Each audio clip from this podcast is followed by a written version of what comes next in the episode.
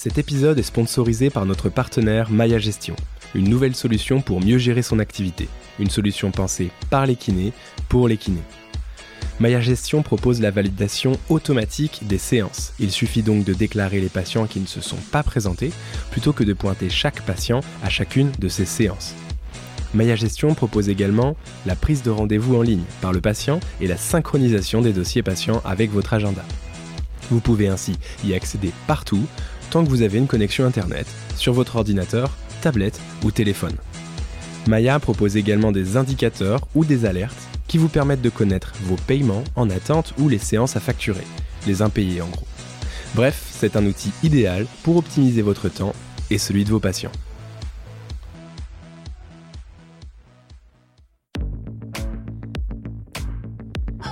Salut, je suis Marius Lebré, cofondateur d'Health Impact, organisme de formation pour les kinésithérapeutes et les professionnels de santé. Avec Kinémania, je te propose de rencontrer des kinés ou des professionnels de santé qui ont un parcours un peu atypique et une vraie expertise.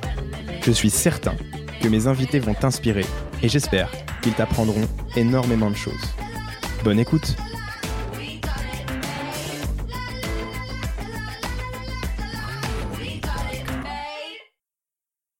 Et si on veut, euh, et donc ce qui existe aujourd'hui comme technique efficace pour changer les comportements, euh, donc on est allé chercher un petit peu dans ce qui existait et ce qui a été référencé, et on est rapidement arrivé sur les nouvelles technologies, notamment les traceurs d'activité et euh, ben, toute cette technologie d'application, de traceurs, de télésurveillance qui permet de suivre à distance un patient, de collecter ces informations et d'être, d'avoir des interventions juste suffisantes, ni plus ni moins que ce dont a besoin le patient pour le faire euh, transiter derrière vers le comportement de santé euh, qu'on aimerait bien euh, lui souhaiter. Hmm.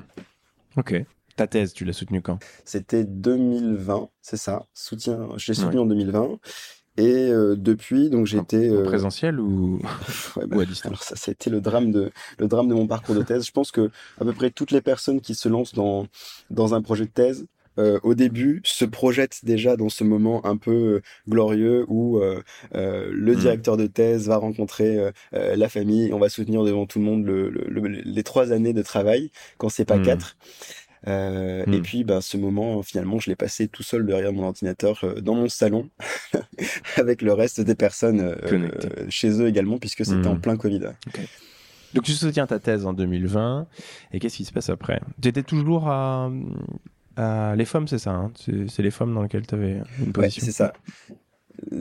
depuis, j'ai toujours gardé une activité à les femmes. Alors ça, ça avec mmh. des, des, variations. J'étais euh, euh, référent pédagogique euh, et, et, après j'ai un petit peu lâché du lest sur cette activité pour garder que les enseignements en recherche et euh, et pour me dégager plus de temps sur mes activités de recherche. Et actuellement, donc, je travaille comme directeur mmh. scientifique pour euh, cette startup qui s'appelle AxoMove euh, et qui développe une, une, application de santé justement pour autonomiser les patients dans leur rééducation.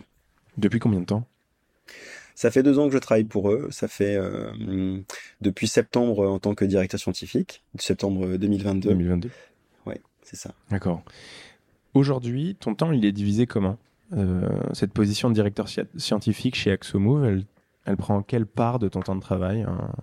Ouais, alors ça c'est des choix euh, vraiment personnels et c'est je pense aujourd'hui euh, mon équilibre, mais c'est comme ça que moi je fonctionne. Euh, c'est-à-dire que je j'arrive bien à travailler quand j'ai des activités différentes qui se complètent. Et donc finalement, mmh. mon activité clinique, bon, aujourd'hui qui s'est relativement réduite, en ce moment le rythme que j'arrive à, à, dédier à cette activité, c'est une après-midi par semaine. Mmh. Donc j'ai sept, sept demi-journées. Euh, je vais avoir une journée entière à l'école de kinésithérapie et puis avec d'autres enseignements supplémentaires, un petit peu en master et puis un petit peu en première année de médecine. Et puis la moitié du temps qui est dédié sur le, enfin en tant que sur le poste de directeur scientifique chez AxoMove.